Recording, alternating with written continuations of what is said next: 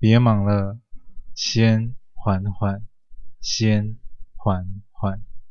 嗨，我是阿拉斯，今天为大家带来的是二十四节气立冬。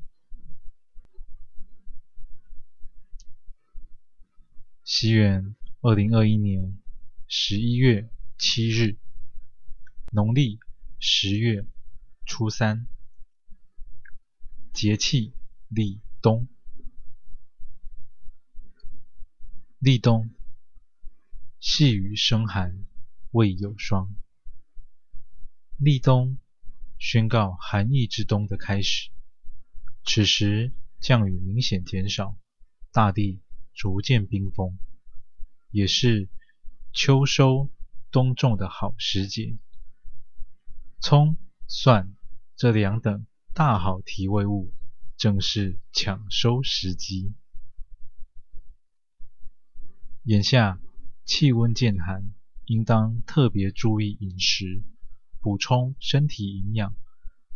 暖乎乎的热食才是人们口中的主角。哎，大家看到那间姜母鸭了吗？立冬至，南国此时尚未有明显寒意，但早晚温差确实有了显著变化。熙来攘往的街道上，人群不自觉地被这阵带着些微寒意的凉风吹赶进了一间又一间的热食店。面馆厨房里，那摇曳风姿的马尾正站在瓦斯炉前，莹莹。拿着一根大腿骨，缓慢地搅动着那一锅浓郁的大骨汤。莹莹啊，爸爸，天冷了，有没有想煮点别的呢？嗯，那樱桃小嘴边的调皮手指正说明着，他真是个鬼灵精啊。我想煮姜母鸭。阿水，我们到死都要在一起哦。八旬老翁站在阴暗的厨房里，就着微弱光线，看着泛黄照片上的山盟海誓，斗大的泪珠滚滚而下，沿着照片。一滴又一滴，落在冰冷的地板上。老泪纵横的他，颤抖地拿起菜刀，走向坐在轮椅上安然入睡的妻子。数十年前，那还是个极为保守的年代。男女双方论及婚嫁，大多是媒妁之言、父母之命。多数男女都不得有自主权，一切皆由长辈们决定。在他们的眼中，门当户对比郎才女貌来得更为重要。他们决定的是孩子们的幸福，还是自身的利益？与生育呢？金水和美儿就是在那样的纯真年代中相遇。他们外表一般般，家境一般般，走到了一起，倒也合情合理。但他们心中绝对不一般的想法，才是顺理成章的理由。那个时代的人，对于爱，只敢想，不敢说，更不敢做。我们到死都要在一起哦。这个誓言是多么的惊世骇俗，多么的疯狂，多么的让人痴迷啊！多年来，金水和美儿在外人的眼中就是一对神仙眷侣、红线鸳鸯。可最让人倒可惜的，就是他们没有孩子。但这丝毫不影响他们之间的爱。他们眼中的彼此，从青春年少到奋斗中年，再从奋斗中年到银发老年。随着皱纹的加深，更加深的是他们对彼此的爱。岁月飞逝，时代变迁，那双手在悄无声息之间调换了世间万物，但唯一穿透时光。历久弥新的，就是那病入膏肓的爱。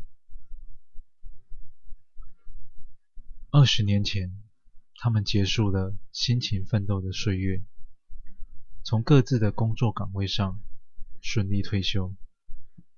没有子女的他们，搬进了一处银发社区，这里有完善的医疗设施，居住环境也是宜人舒适。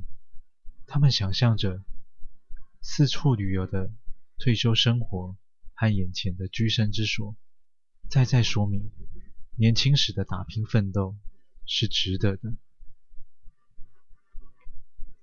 刚搬进社区的时候，对街上坐落着一间姜母鸭店。每每到了入秋临冬之际，金水就会小心翼翼地牵着美儿走过斑马线。来到店前，礼貌地向店家说道：“哎，不好意思，我们两位老人家想内用。”这对银发夫妻没有世俗的框架，即使鬓角催白，也是你侬我侬，叫人好生羡慕。从两小无猜。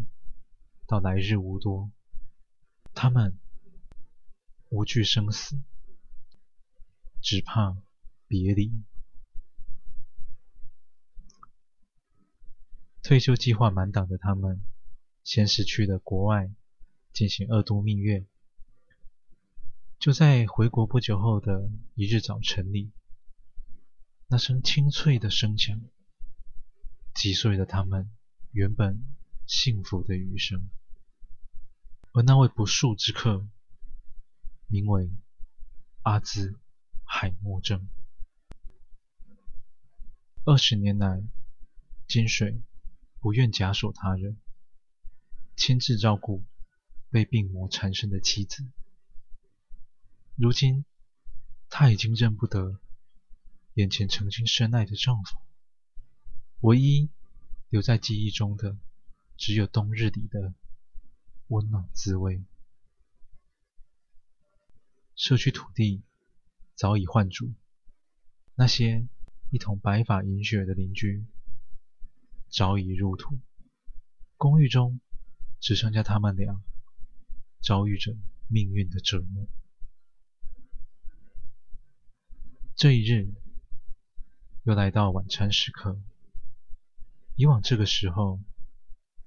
坐在金水对面的是他深爱的妻子，此时只剩下被岁月斑驳的椅背。金水拭去脸上的斑斑血迹，走回屋内，换上年轻时妻子为他购买的西装。镜子前的他，整束衣容虽老不衰。宛如重回年少的他，走回厨房，舀起一碗冒着白烟、热腾腾的姜母鸭。金水面如死灰般坐在餐桌前，回头看着当年嫁娶之时送给美儿的金戒指，依旧闪闪发光。随着爱妻的手指一同在锅里。随着热汤翻滚着，我们到死都要在一起。允诺完对妻子的誓言后，金水漫无目的地走在这座步入冬季的城市。突然间，听见了一名少女的吆喝声：“今日大成面馆暖冬上菜喽，是去寒暖心的姜母鸭哦！”莹莹又朝着金水问道：“哎，贝贝，今日天冷，要不要来一碗姜母鸭？”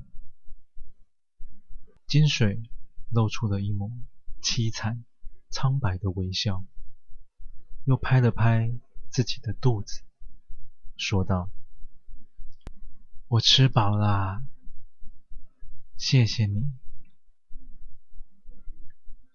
感谢您收听完今天的故事。